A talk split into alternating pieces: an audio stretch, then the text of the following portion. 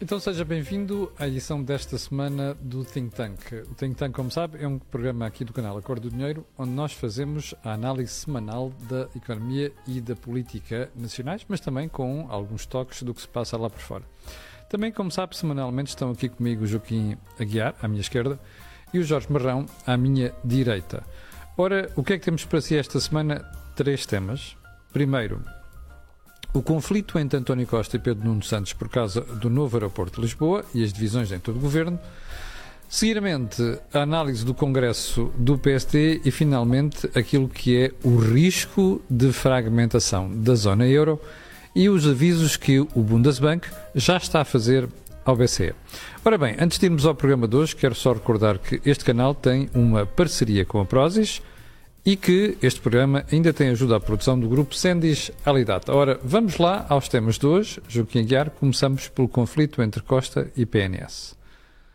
Para percebermos este tipo de conflito entre personalidades, convém recordar que nas coligações, quando se tem uma coligação excessiva, isto é, se é coligação, é mais do que um partido, se a soma dá muito mais do que 50%, isto significa para cada uma das partes que participa na coligação que talvez tenha vantagem em concorrer sozinho e, portanto, romper a coligação.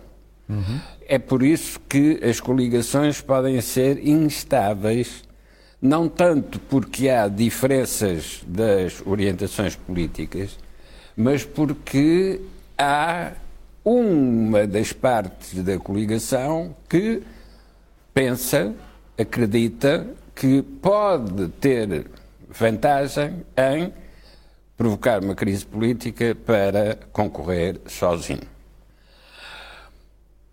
As coligações mais duradouras são aquelas que têm o mínimo, isto é, estão entre os 49 e os 51 e, portanto, ninguém pode fugir à formação ordenada, porque então cai e perde.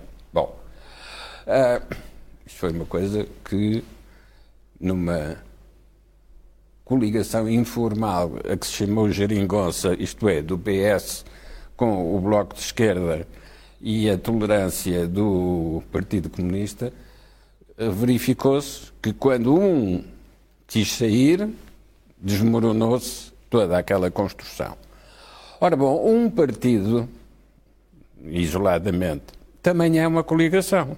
Isto é, coligação de personalidades, seguramente. E de interesses. E personalidades que uh, competem para um número de lugares que é finito e que não se alarga. Mas também é uma coligação no sentido em que do lado de fora, seja ainda dentro do sistema político ou fora do sistema político, os tais interesses que precisam da política para se concretizar ou se consolidar, portanto, ou dentro do, do, do partido ou fora do partido, podem interferir com estas personalidades para provocar um confronto uh, entre várias personalidades. No caso de um governo que tem problemas difíceis para resolver, podem ser financeiros ou podem ser técnicos, isto é, um aeroporto é uma questão técnica, mas é também uma questão financeira de uh, grande peso. E, portanto, em situações difíceis como estas, pode haver a tentação de criar uma crise para poder sair. Isto é, escapar ao problema, mas dizendo a responsabilidade não é minha, foram os outros que não quiseram aquilo que eu lhes propus. Não excluo nenhuma destas duas hipóteses. Mas acha que isso poderá ter sido a principal preocupação de Pedro Nuno Santos? Eu, eu não excluo, mas vou tentar, pensando na, nos interesses de fora, o que é que pode ter desequilibrada balança na relação entre Pedro Nuno Santos e António Costa. Hum. Quem vai financiar, direta ou indiretamente, a construção do novo aeroporto é o concessionário da gestão dos aeroportos em Portugal. Vansi. Uhum.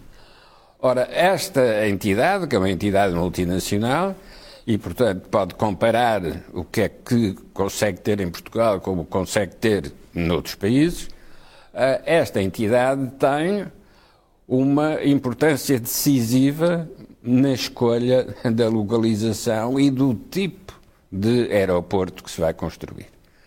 Ora, quando o poder político quer mostrar a sua autonomia de decisão, seja na administração do Serviço Nacional de Saúde, seja na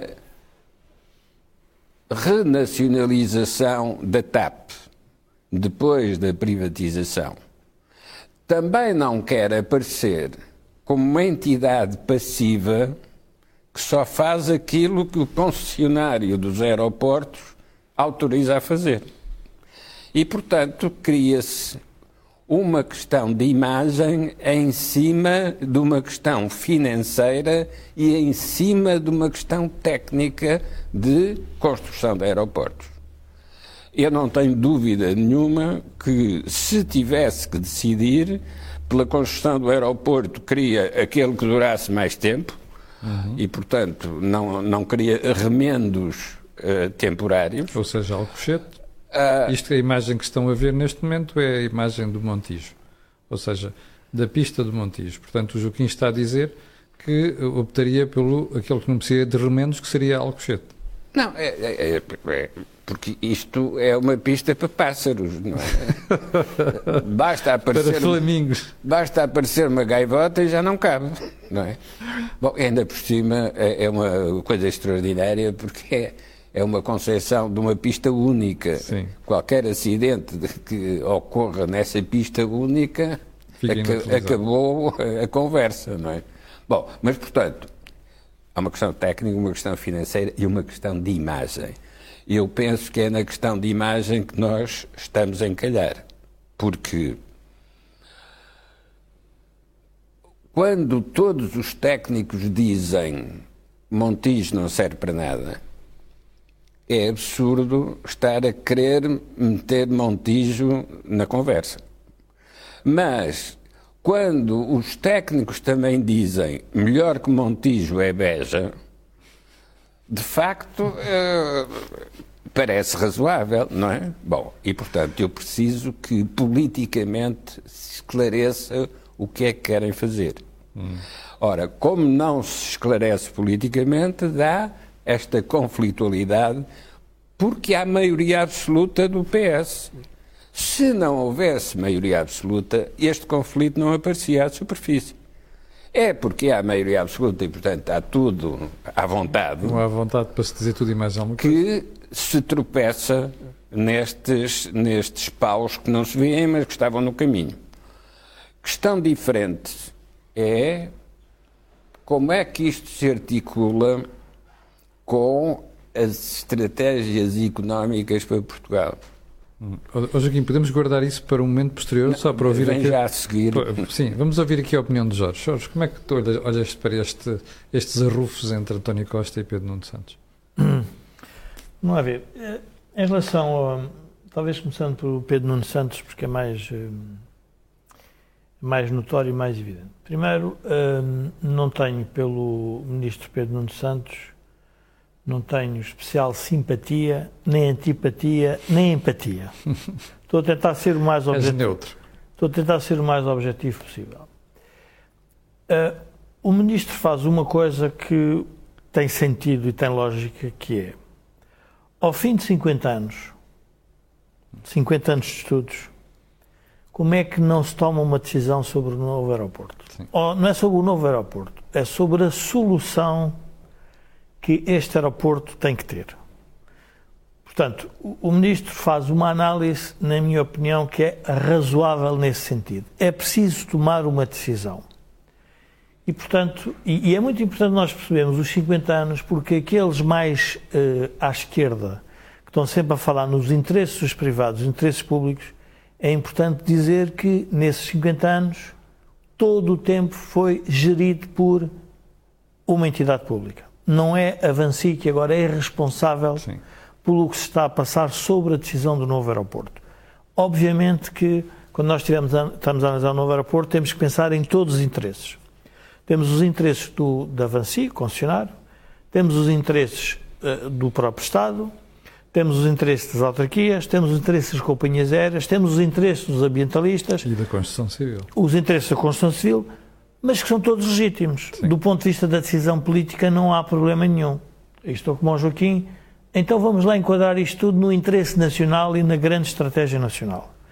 E aí é importante perceber que, se ao fim de 50 anos o país não toma uma decisão sobre o novo aeroporto, então é porque não ponderou ou não pôs em cima da mesa qual era a estratégia nacional, porque depois de haver a estratégia nacional aparece o investimento em concreto, porque está integrado. Portanto, o, o, o, o ministro tem até alguma razão quando diz é preciso tomar uma decisão. Mas ele revela duas coisas também, revela uma coisa muito interessante que é ele prescinde da oposição e prescinde do debate. E do Presidente da República. E do Presidente da República. E essa, vamos lá ver, essa. E quando ele toma essa decisão, também está implicitamente a dizer nós não dependemos de terceiros para tomar esta decisão. Ora, isto revela que o interesse nacional não pode ser propriedade de um governo em concreto e do momento em concreto. É uma, é uma, diria, uma maturação de uma ideia de como é que o país deve evoluir, que deve abarcar, abarca várias legislaturas. Agora vamos pensar do ponto de vista político. Lançar, definir que, qual é o novo aeroporto, é ou não uma vitória política do ministro que avança com isso. É uma vitória política dele. Porque ele diz: se se fizer isto, ele tem esse uh, benefício. Ora, isso não aconteceu porque o Primeiro-Ministro diz: não, vamos para trás porque eu tenho que chegar a acordo com, os outros, com. Essa é uma, é uma visão mais, diria, mais institucional, se quisermos, do próprio. Sim, Jorge, mas isso indicia que o governo já tinha, não é falado, é que provavelmente já tinha tomado uma decisão nesta matéria. Eu acho que o governo e qualquer governo que já foi em Portugal e as pessoas que passaram pelo governo já devem ter todos percebido isso. Sabido isto e visto todos os, o, o dossiê. Agora vamos à questão em concreta, que é a questão, a questão técnica, a questão financeira e a questão uh, de imagem que o, que o, que o Joaquim referia. Primeiro é importante perceber, e os portugueses provavelmente não perceberam, e vamos tentar simplificar um processo que é muito complexo, que é o do novo aeroporto. É importante perceber que a decisão do novo aeroporto tem ou não significado nas finanças públicas. Tem. tem. E muito. E elevado, ou seja, o país vai ter que dedicar fundos para se construir um novo aeroporto nós temos uma dívida elevada e, portanto, esses fundos o Estado vai ter que os obter para fazer a parte que lhe compete. E aí vem logo uma disputa que na esquerda mais radical versus uma, se quisermos, a esquerda mais radical, que é então, mas o Estado está a construir infraestruturas públicas para serem exploradas por privados. Eu só queria lembrar às pessoas que todos os aeroportos do mundo são servidos por infraestruturas públicas. Que eu saiba, nenhum Exatamente. concessionário construiu as estradas todas pois, que servem aos aeroportos. Nem as pontes. Nem as ferrovias. Portanto, esse é logo o primeiro ponto. Não é possível passar um aeroporto sem o Estado a aparecer a dizer, então digam lá o que é que os senhores precisam para que haja um nível de serviço adequado.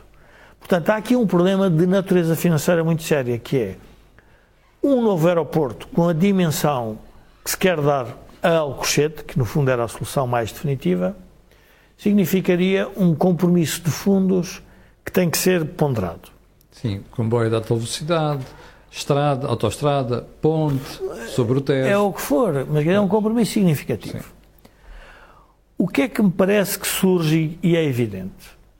Neste período todo dos 50 anos e nestes últimos anos, o que ficou evidente é que a exploração dos aeroportos, com a entrada do modelo de aviação novo, um, levou os aeroportos à maior taxa de ocupação. Uhum. E, portanto, os aeroportos, do ponto de vista de serviço, estão sempre no limite. Estão sempre. Porque se democratizou o transporte aéreo. Porque se democratizou o transporte aéreo e porque, muito importante, que as pessoas não, querem, não se querem lembrar, Sim. é que se gerou uma competição entre municípios é. que pagam companhias aéreas para elas voarem para o destino. E, portanto, os aeroportos encheram-se de oferta de aviação. Pergunta-se, é mau? Não é fantástico? É a maneira das pessoas mais pobres viajarem. Pois. Porque Mas tem consequência. tem consequências. E qual é a consequência? É que o nível de serviço cai. Pois. O que é que a política quer? Sol na aérea e chuva no nabal. Exatamente. Quer facilitar isto, que é Quer turismo. facilitar, quer barato, Sim. quer eh, barato, mas ao mesmo tempo quer o nível de serviço elevado. Aliás, eu recordo-me quando foi a discussão da privatização da ANA, que se dizia que é para o aeroporto de Lisboa era um modelo porque nós passeávamos dentro do aeroporto, era uma coisa fantástica. Agora não, o que é que temos? Nós agora temos um. Toda a gente a aceder ao aeroporto. É. Mas os senhores querem um aeroporto com menos gente, é para aumenta-se as tarifas aeroportuárias e, portanto, os preços dos bilhetes saem mais caros. Isto que os espectadores estão a ver na imagem é a pista da Portela. É a pista 0321 e a 3517, que entretanto foi fechada para se Pronto. poder fazer estacionamentos. O, o que é que, o que é que se quer dizer? Na prática, então, há um problema real que é todos os aeroportos começaram a ficar congestionados. Pois é. Não é, não é apenas o português. não é o português. Na, na Europa, os aeroportos estão todos congestionados. Obviamente, também em consequência da, da, Da pandemia. pandemia. E podemos falar também no artigo do, de Francisco Louçã nos parece que é um artigo interessante porque dá para perceber hum, o desconhecimento do, de um professor de economia sobre economia de mercado e a, a- a maneira torcida como analisa os factos. Mas isso é típico dele. Uh, como analisa o- os factos. Mas estava eu a dizer, portanto, o congestionamento aeroportuário é resultante de várias variáveis. De primeiro, da necessidade de rentabilizar os investimentos que são feitos pelos, pelos privados, uh, o de as tabelas de preços estarem muito bem definidas, de forma a que não haja crescimento anormal de preços, ainda que eles cresçam, mas estão dentro de um, de um padrão de competição entre os aeroportos. E é uma fórmula de cálculo, não é? Ou seja, isto não é a Lagardère, como Não, as pessoas não, dizem, não, nomeadamente como a esquerda diz. Isto tem uma fórmula de cálculo Não, tem e tem um um que eles chamam um benchmark ou um cabaz Exatamente. comparativo para Lisboa continuar a ser competitivo. Portanto, isso é feito, isso não há, Sim. isso foi, foi feito, foi discutido com a própria Europa para aprovar as taxas, os modelos de crescimento e tudo mais. Portanto, há aqui um problema prático. Agora, vamos à estratégia nacional. Se a estratégia nacional for de turismo, e Lisboa é uma parte de turismo, então nós temos que resolver o problema do aeroporto, porque Pois. até 2035 é muito tempo. Eu dizia, alguém que me perguntou sobre isto, que isto é a mesma coisa que dizer o seguinte: o país tem necessidade de habitação.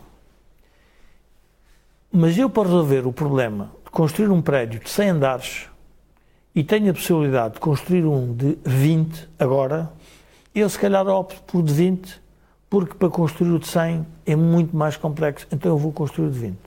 Portanto, se nós pensarmos numa, numa, numa, numa janela longa de, de tempo, eu diria se há possibilidade de ter uma solução transitória tecnicamente viável Já. e financeiramente comportável, então faria sentido olhar para o Montijo. Porque dizia, então em termos práticos, os senhores estão a dizer é que eu melhoro o nível de serviço do aeroporto de Lisboa se tiver Montijo. E também ao mesmo tempo capto um mercado que eu não tenho porque este já está esgotado. A pergunta que nós temos que fazer é qual é o governo que resiste. Estamos em 22 para 35. 13 anos. Certo? Sendo que se o Montijo começar agora, só está pronto também em 2027. Pronto, mas são 13 anos. Portanto, 2027 são 5. Qual é o governo que resiste 13 anos? 13 anos em todos os dias temos um problema no aeroporto. Ora bem. Não há governo que resista. Com tendência para agravar. Pronto. Pedro Nuno Santos foi politicamente hábil, porque diz assim: Eu até disse Sim. que era melhor fazermos. Pois. Vocês agora querem 13 anos com problemas? Ponto. Naturalmente, o concessionário vai apresentar isso, vai dizer: Não, pff, se querem 13 anos com um problema no aeroporto, vamos ter 13 anos. Não há tema nenhum novo. Portanto, a solução, isto leva aqui um, leva-me a um outro tema que é o tema institucional.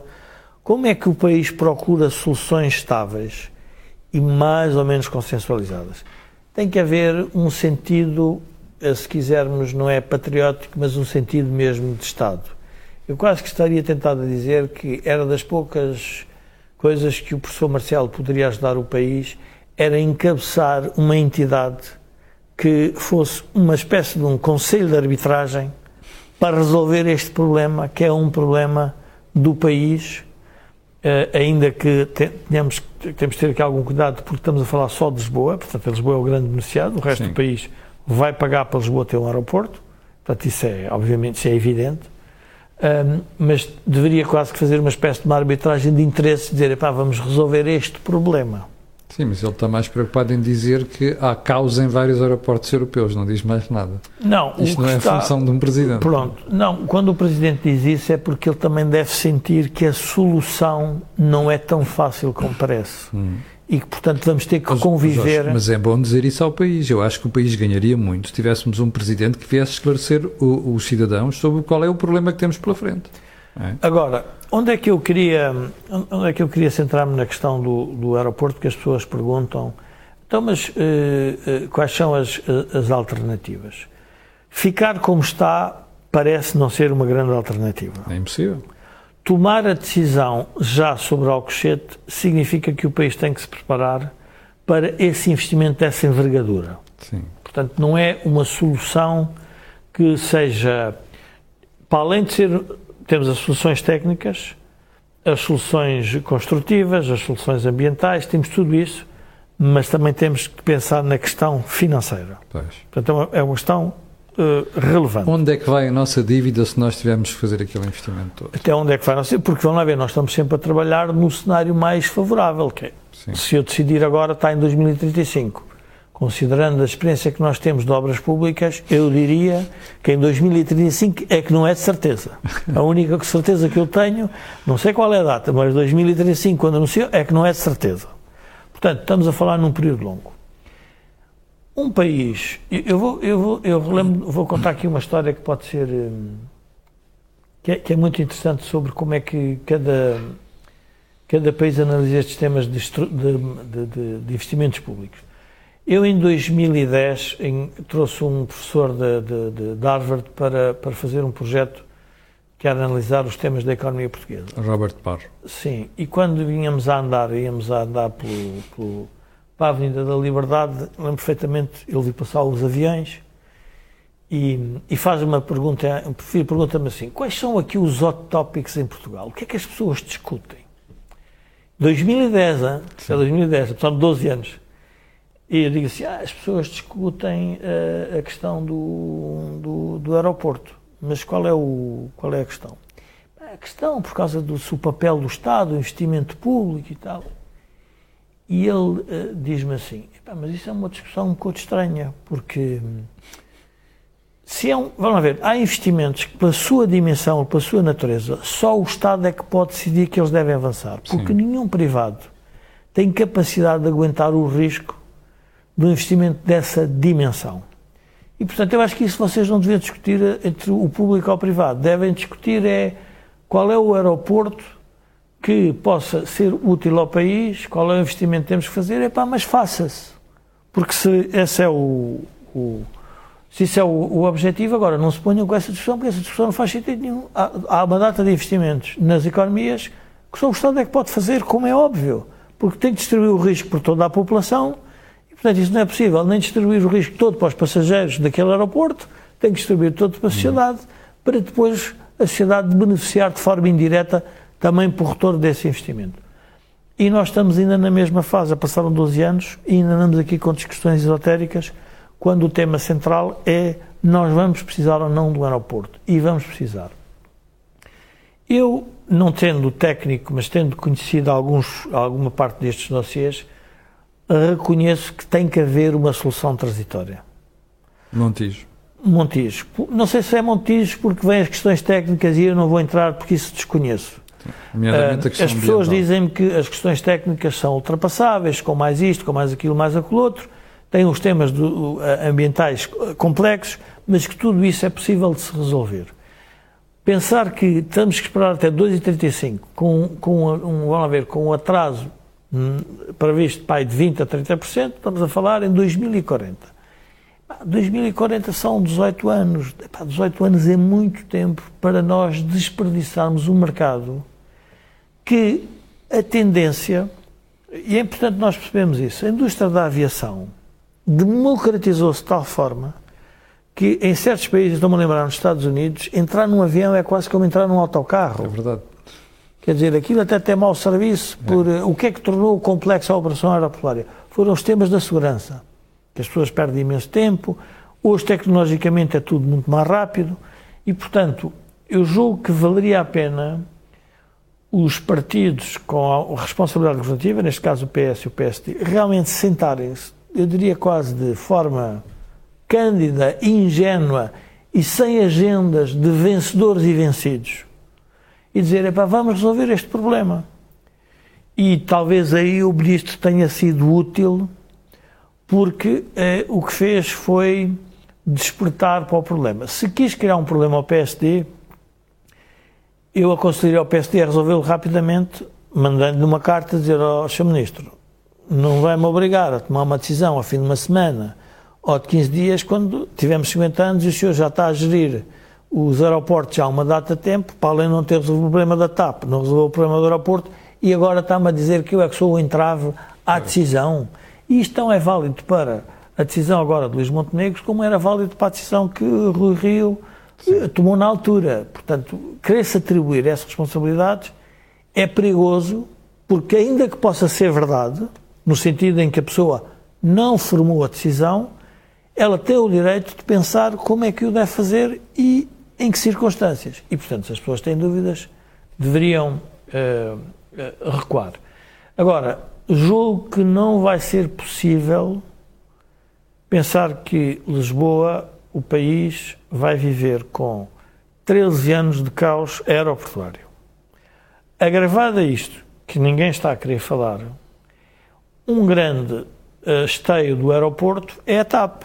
Exatamente. É o hub. O hub é de quem? É da companhia, costuma dizer a companhia local, é a home, a home company, que é a TAP a TAP também tem que, ser, tem que ser o seu problema resolvido. Porque quando se resolver o problema da TAP, também está-se a resolver. O aeroporto é para servir quem? Não é para servir a política, é para servir a companhia das aviações e quem utiliza os aviões. Portanto, tem que se falar com as companhias aéreas e também olhar para os modelos.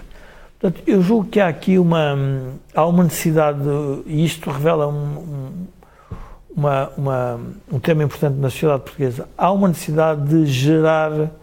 Um, um consenso sobre obras que são quase intemporais. É indiferente quem é que é o ministro Saber e quem é, é o primeiro-ministro. Uma outra dimensão que o Joaquim uh, talvez não falasse, não falou, que é o Joaquim falou a questão técnica, financeira e de imagem, e eu falaria noutra questão que é a questão dos egos e da política.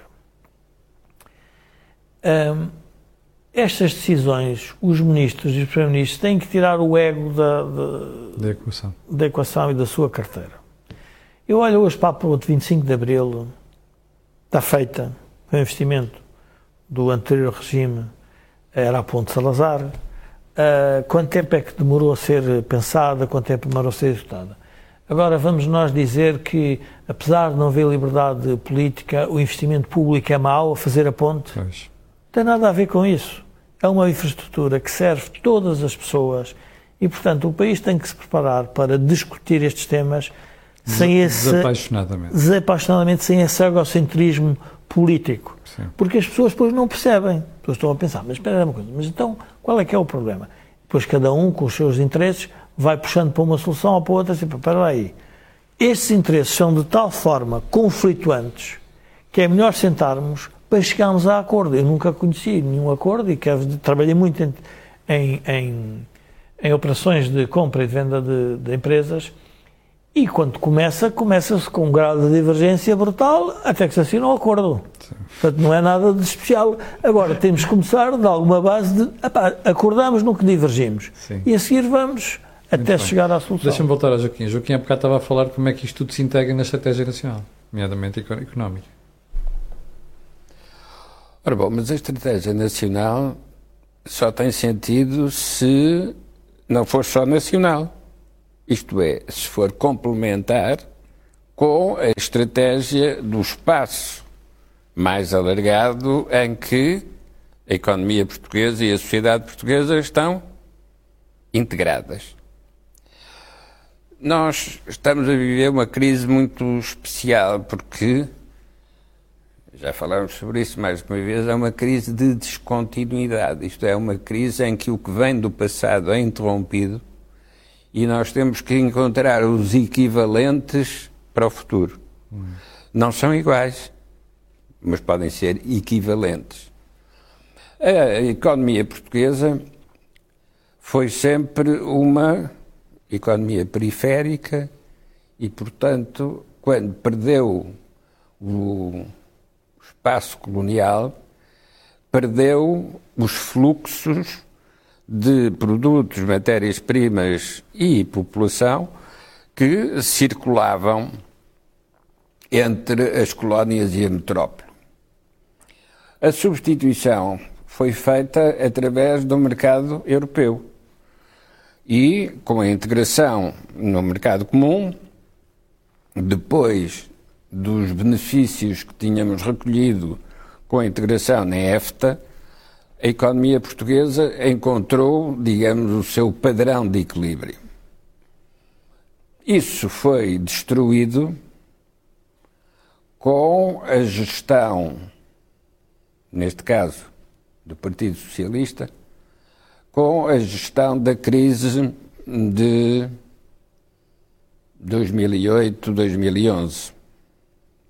Isto é, a crise que nos levou à revelação de que não tínhamos equilíbrio entre receitas e despesas, isto é, os déficits acumulados significaram a dívida da bancarrota, uhum. isto é, da incapacidade de pagarmos a dívida que estava já contraída e, portanto, limitou a imaginação sobre o que é que podiam ser os programas de desenvolvimento para o futuro. Porque praticamente tínhamos partido as pernas e, portanto, para o futuro só com cadeira de rodas, porque já não tínhamos pernas para nos mexermos. É neste contexto que surge esta crise de descontinuidade. E esta crise de descontinuidade significa que as instituições e os agentes que podem desenvolver programas de crescimento económico e programas de modernização já não são as mesmas que existiram no passado. É preciso encontrar aquelas que podem fazer esse trabalho agora e nós temos que aprender a trabalhar com essas entidades e instituições de forma a escolhermos a, a melhor via, o melhor caminho, aquele que gera menos resistências ou que tem menos obstáculos. O que é que mudou? Onde antes tínhamos o Estado Nacional como o detentor da soberania e aquele que decidia o que eram os programas de modernização, agora passamos a ter instituições coletivas de entidades que partilham as suas soberanias para terem acesso a um volume de recursos que individualmente nenhum tinha exemplos mais imediatos do que está a acontecer. Quando se vê o que é que tem de ser o volume de despesa para a reconstituição da Ucrânia, nós percebemos que a Ucrânia, enquanto tal, nunca conseguiria reconstituir-se. Uhum. 720 mil milhões de euros. Mas quando vemos a, a decisão dos suecos que durante séculos preservaram a sua neutralidade como estratégia de defesa nas suas relações internacionais. Quando vemos os suecos assinar o pedido da entrada na NATO, nós percebemos que houve uma descontinuidade. Porque não se mantém uma estratégia de neutralidade durante dois séculos e, subitamente, só porque há uma invasão russa da Ucrânia, os suecos vêm a correr a entrar na NATO. Não. O que aconteceu, a tal descontinuidade, é que não é possível voltar ao enquadramento em que a neutralidade da Suécia era um fator de defesa da Suécia. Uhum. Porque os suecos ficaram a saber é que ninguém vai ligar nada pois. a esse estatuto de neutralidade.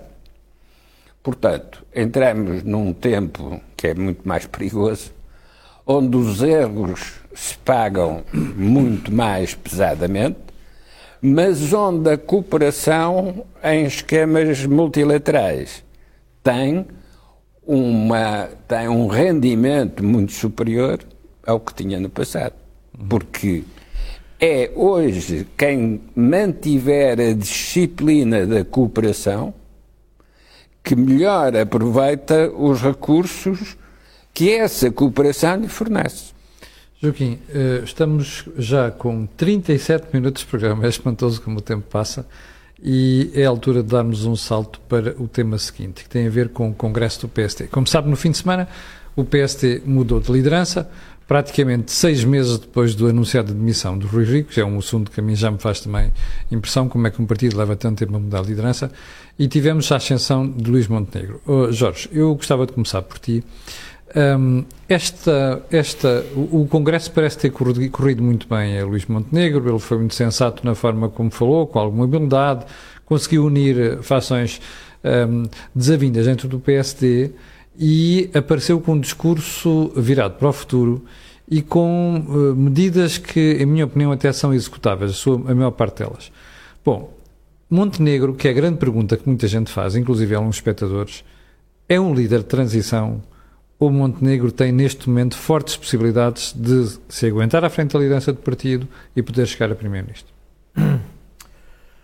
Hum, eu vou-te responder, mas acho que tenho que enquadrar, uh, na minha opinião, o que, é que se, o que é que se passou no Congresso, ou o que é que se passou na cabeça dos congressistas do PSD para que um, tivessem aquele tipo de Congresso.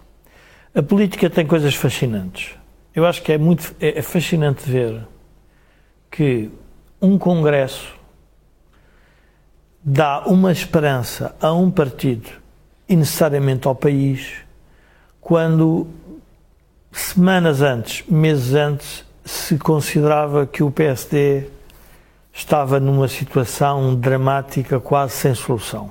Uhum. Mas isto é resultante não só do PSD, mas da má governação do PS. Ou seja, o que os congressistas devem ter percebido e o país está a perceber é que a abertura da sucessão de António Costa, o Presidente da República ter avisado que qualquer movimento para ir para a Europa significaria eleições uhum. e que de alguma forma o António Costa ter feito isso de forma direta, indireta, explícita ou não, que abriu um problema da sucessão. Aliás, acho que o António Blair contava que o maior erro que tinha feito na vida política tinha, hum, tinha sido dizer que se ia embora. Nunca mais ninguém o respeitou. Há lá Cavaco Silva com o tabu. É, nunca mais ninguém o respeitou. É portanto, a partir daí, Perdes toda a gente. O, a política é poder e, portanto, Sim. o poder Perdes está o poder. a pensar no poder do futuro. E o PSD deve ter feito uma reflexão é que já chega de brincar às lideranças e de se atacarem mutuamente na praça pública e de estar constantemente num debate interno que as pessoas não percebem quando toda a gente está a ver que o país está a ter um problema muito sério. E eu julgo que Montenegro foi muito hábil em ter captado essa, essa nova realidade. Sim. E, portanto, captou-a e devolveu aos congressistas. E depois diz uma coisa fantástica. O Joaquim poderá falar melhor, porque nós vimos no carro hoje, apanhou o leque e o Joaquim vinhamos à conversa, uh, sobre o que é que foi o nascimento do PSD e, portanto, o Joaquim falará sobre isso. Mas o que, o que aparece é um PSD, o Joaquim usava o termo de partido instantâneo, não é? é. Era o partido instantâneo, eu chamaria o partido Nescafé. Ou seja, agora põe-se-lhe água e aquilo sai café. Sim. Ou seja, sai café, ou seja, há qualquer coisa que nós podemos beber dentro deste novo PSD. E o que é que é o beber? É um pragmatismo fantástico do que Luís Montenegro Luís mostrou. Montenegro, em que diz assim, mas a política é para resolver o problema das pessoas. Eu não quero entrar aqui em grandes debates. O PSD sempre foi um partido, enfim, com todo o tipo de gente, com todo o tipo de, de, de, de sensibilidades, um, um partido que se dizia na altura interclassista, um partido que conseguia acomodar toda a gente e dizer, pá, este é o partido e, portanto, é este partido que eu estou aqui a debater. E eu acho que isso deve muito um, à, à, própria governação de, de António Costa, em que os congressistas que tinham eleito Rui Rio, porque é muito importante que os militantes do PSD nunca se esqueçam que os líderes que são apresentados a voto são eles que escolhem, não somos nós, uhum. uh, eleitores. São eles é que escolhem os líderes e depois nós só dizemos que sim ou que não. Portanto, essa é a sua responsabilidade. E eu julgo que eles perceberam isso. Obviamente, Luís Montenegro fez um trabalho eh, fantástico, porque se percebeu pela maneira como as pessoas estavam a desfilar, os opositores atuais, os do passado, os que vinham de Passos Coelho, uh, tudo isso toda a gente percebeu que era o momento do partido pensar realmente no país. Eu acho que isso foi, foi muito útil. Depois temos a reação de Carlos César, é muito importante, que revela uma coisa muito interessante, é o PS está a envelhecer, seriamente. E porquê é que eu digo que está a envelhecer? Como todos nós, não é? Vamos envelhecendo. Mas o PSD está numa degradação muito mais rápida, que é Carlos César, um, portanto, um, um envelhecido do PS, vem ressuscitar o papão de Passos Coelho. É verdade, é verdade. Em que diz que Montenegro era o heterónimo de Passos Coelho. Nunca chegou a dizer que António Costa podia ser o de Sócrates, porque tiveram que fazer essa separação. Se calhar devia ter dito. Que era para se relembrar do que é que o, o PS com Sócrates fez ao país. Mas não, esqueceu-se disso. Mas é um, algo que está a gasto porque as pessoas percebem. Sete anos eu, depois, eu a brincar dizia, comigo, dizia, a brincar outro dia, dizer para um amigo meu, um, apesar de tudo, prefiro o, o, o, Serviço Nacional de Saúde Passos Coelho ao dois. Uhum. Apesar de tudo o que se disse na é altura é e do que se fez. E, portanto, só para as pessoas perceberem aquilo que acusavam que estava a fazer mal e o que é que gerava, na prática, depois nós vemos que nada disso aconteceu. Portanto, eu acho que há um movimento do PSD que é muito.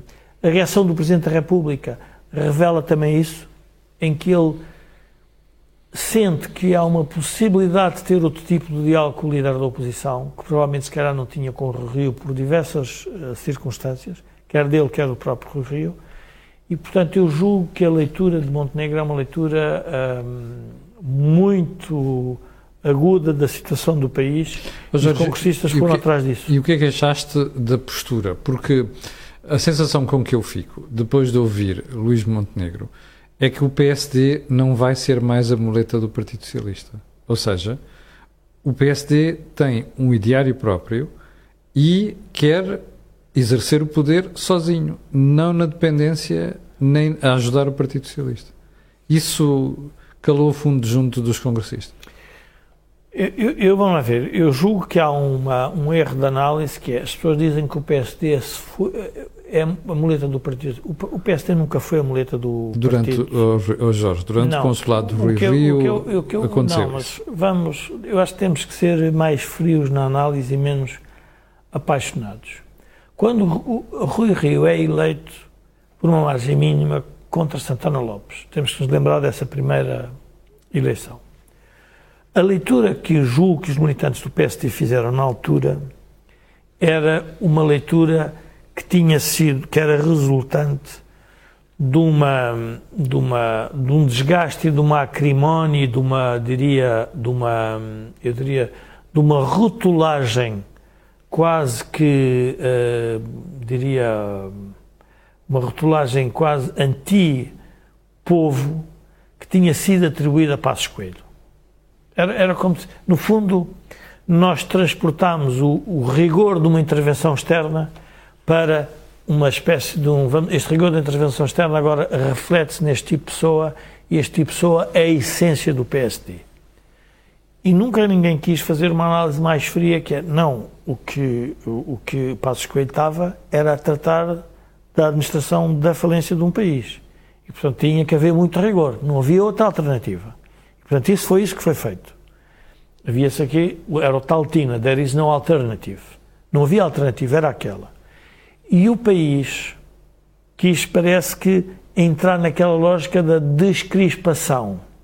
E, portanto, parece que a única coisa relevante era um centro anódino, um centro em que nada se reforma, deixa-se estar tudo como está, que é o mal-estar de hoje. O que as pessoas hoje têm que analisar é que o mal-estar que o país tem é resultante também da descrispação, que é não vamos fazer nada, vamos dizer que somos uma grande nação com muitos séculos de história, temos a, a nossos grandes costumes, isto vai-se fazendo.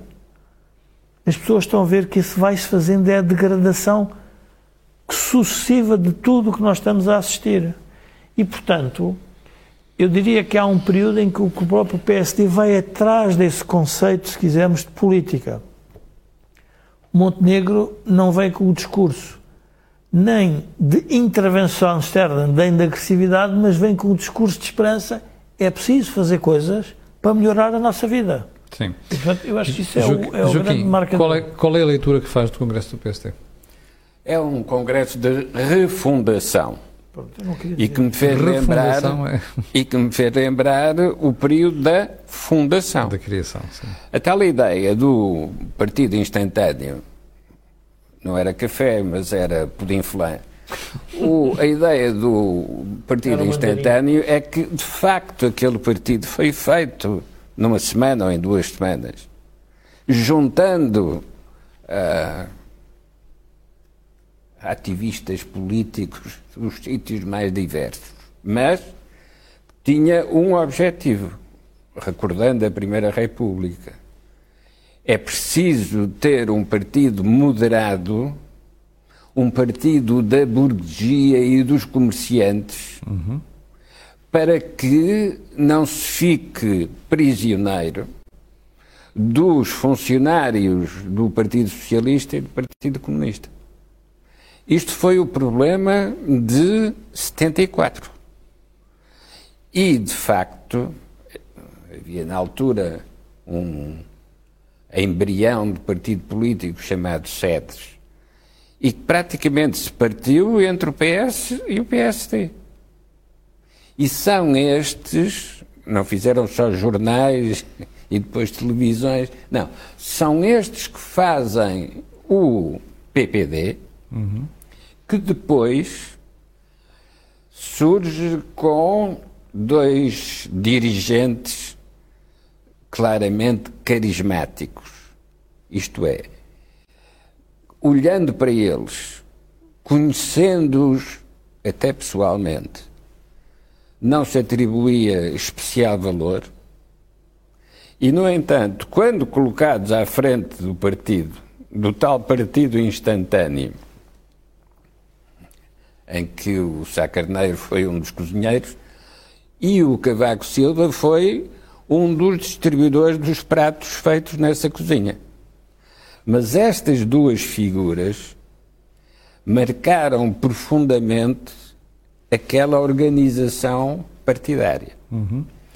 Quando surge o Pedro Passos Coelho numa situação de emergência, o que aparece é um jovem da juventude social-democrata que assume responsabilidades que os magam, isto é, ele só tinha a responsabilidade, não tinha um programa para se proteger como dirigente político e foi eliminado justamente por isso. Porque os adversários, para esconderem a sua responsabilidade naquela crise, utilizaram aquilo que ele estava obrigado a fazer, até por um acordo que esses responsáveis efetivos tinham assinado com as instituições credoras. E ele não preparou essa defesa. Uhum. Quem estava ao lado dele era o Montenegro. Na altura do grupo parlamentar, líder do grupo parlamentar. Portanto, teve tempo para refletir sobre o que é que aconteceu ao Pedro Passos Coelho.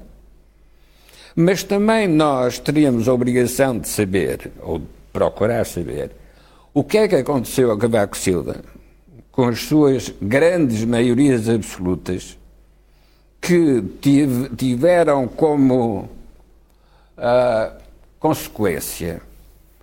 O aproveitamento por grupos marginais e secundários que se apresentaram como especialistas em questões bancárias e que pura e simplesmente destruíram isso que fizeram, mas também destruíram a imagem de, de quem era o dirigente que lhes permitiu uh, cometerem esses erros. Com o caso de Sá Carneiro, a questão é mais complexa porque, como morreu, nunca chegamos a fazer a análise efetiva do que foi o seu percurso. Mas... Posso só fazer um... Joaquim, Sim. só estava a ouvir o Joaquim, acho que aqui um ponto que pode ser útil também para as pessoas uh, observarem. Quando o Joaquim refere o Passos Coelho como tendo vindo da juventude, é importante nós percebermos que do lado do PS estava a outra juventude socialista moderada, que era António José Seguro. Sim. Sim. O que aconteceu ao país com António Costa e depois com Rui Rio foi voltar à antiga geração. À antiga geração. E porquê é que é um refrescamento o Montenegro? Porque o Montenegro aparece numa lógica muito mais jovem. Não tem complexos sobre o que era o PSD do passado.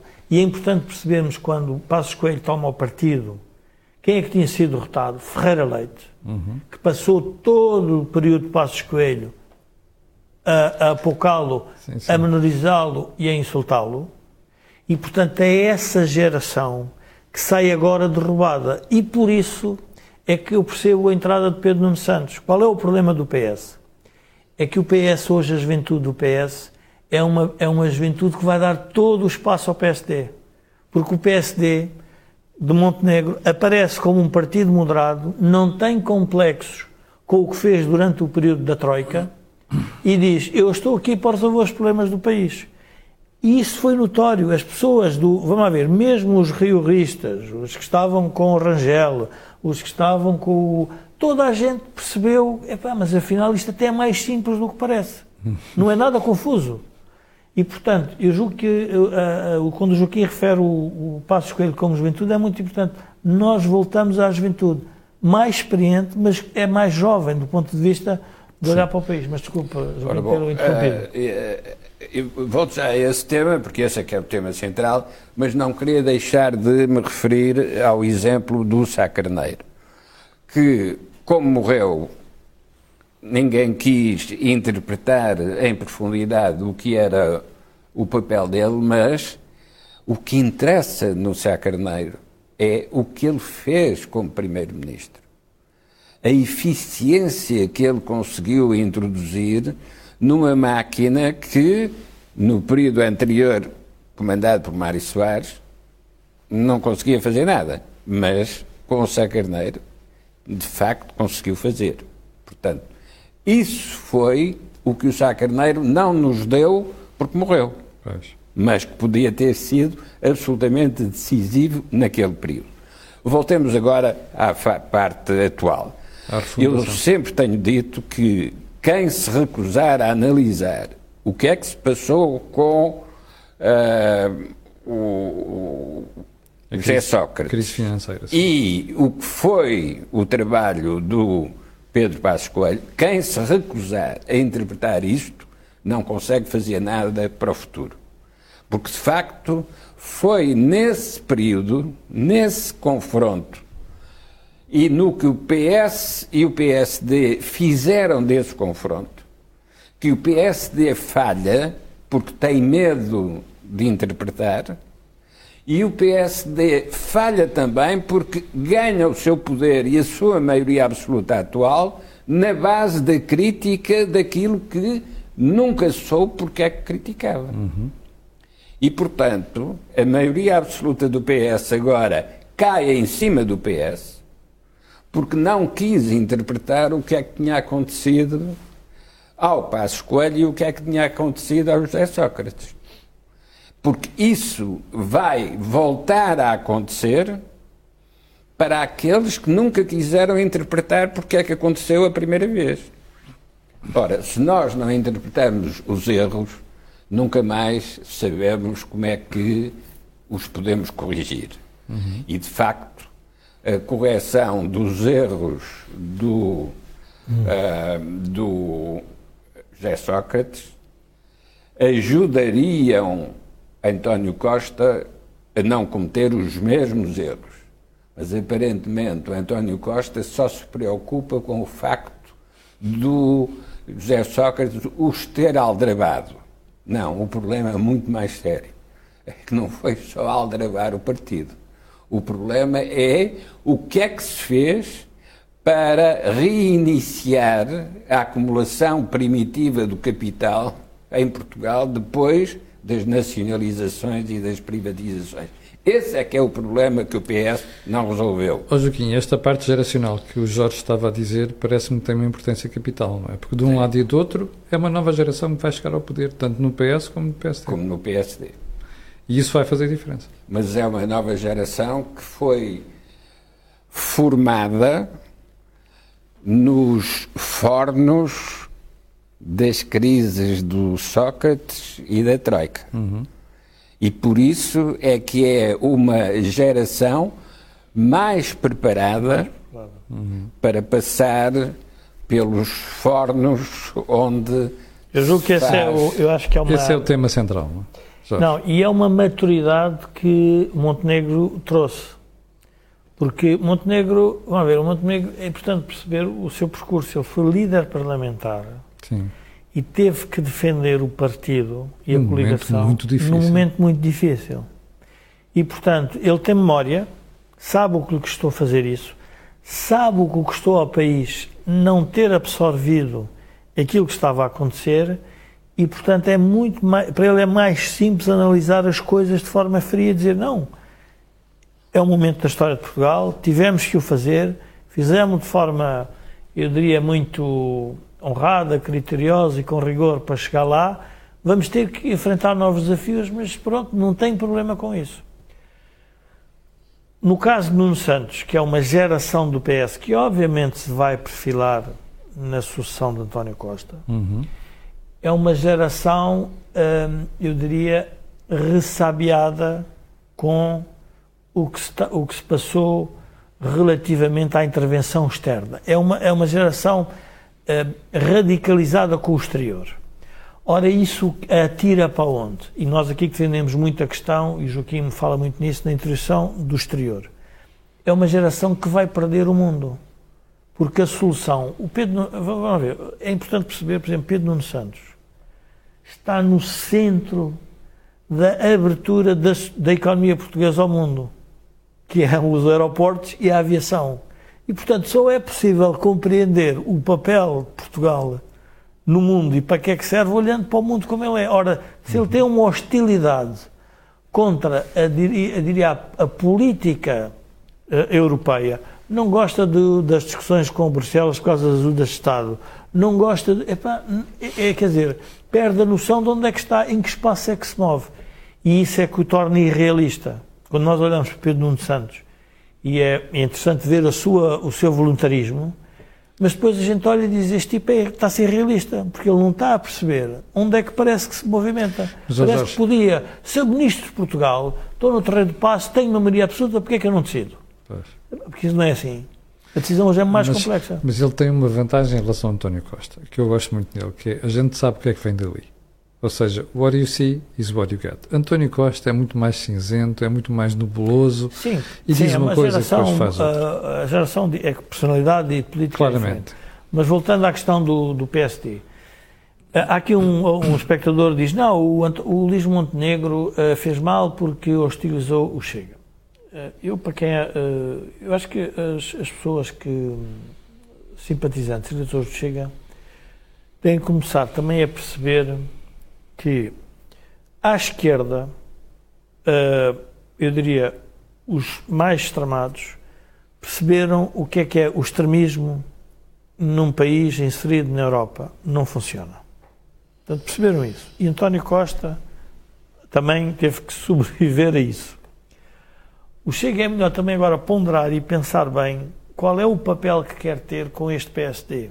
Porque este PSD não tem nada a ver. Pois, isto muda a equação para o Chega. Muda a equação. E, portanto, voltar a ideia de entalar Luís Montenegro com uma moção de censura é basicamente o Chega a pôr-se em bicos pés, mas depois qualquer pessoa vai fazer a pergunta é qual é a contribuição da iniciativa liberal e do Chega Pois. com o PSD para a resolução do problema do país pessoas vão fazer essa pergunta, independentemente de terem mais preferência ideológica, eh, programática, pelo Chega, ou pela Iniciativa Liberal ou pelo PSD. Mas vão começar a fazer essa pergunta. E não é uma questão de voto útil só. É uma questão de perceber que o que está em causa neste momento no país é realmente soluções alternativas estáveis, coerentes e que possam levar a reformas que são necessárias. E, portanto, eu julgo que é preciso agora, eu diria que a Iniciativa Liberal foi muito mais inteligente nisso, na minha opinião, porque se conteve mais. Portanto, percebeu que é um novo PSD, portanto, eu agora vou ter que me ajustar. Isto é a mesma coisa que eu, hum, enfim, tenho um conjunto de vizinhos, muda-me o vizinho e eu continuo a fazer Exatamente. as mesmas reuniões de condomínio. Não, vai pode correr bem. assim. Não pode ser assim. Porque o vizinho mudou. Claramente. É melhor, Exatamente. é melhor pensar que o vizinho mudou. Bom, nós chegamos ao final do programa de hoje, estamos, já ultrapassamos a hora. E, mas antes de, antes de fechar o programa, eu quero só dizer aos espectadores que estavam aqui a questionar se não faria sentido optar por Beja. Já não temos tempo para falar sobre isto, mas eu amanhã vou tentar dar uma resposta para essa questão do faz sentido optar por Beja como novo aeroporto ou não. Bom, chegados ao final, eu quero apenas lembrar que este canal tem uma parceria com a Prozis e que também este programa tem hum, ajuda à produção do grupo Sendizalidade. Às 1.700 pessoas estão em direto neste momento, eu quero agradecer. Quero dizer que nós voltaremos na próxima terça-feira. E para o final fica o pedido de sempre, que é colocarem um gosto e fazerem partilha nas redes sociais. Também sabe porquê. Aquilo que houve aqui, não houve em mais sítio nenhum. Para aqueles que só vêm o Think Tank até daqui a uma semana, para aqueles que vêm o programa da manhã, até amanhã, às 8 da manhã. Muito obrigado, tenham uma grande semana.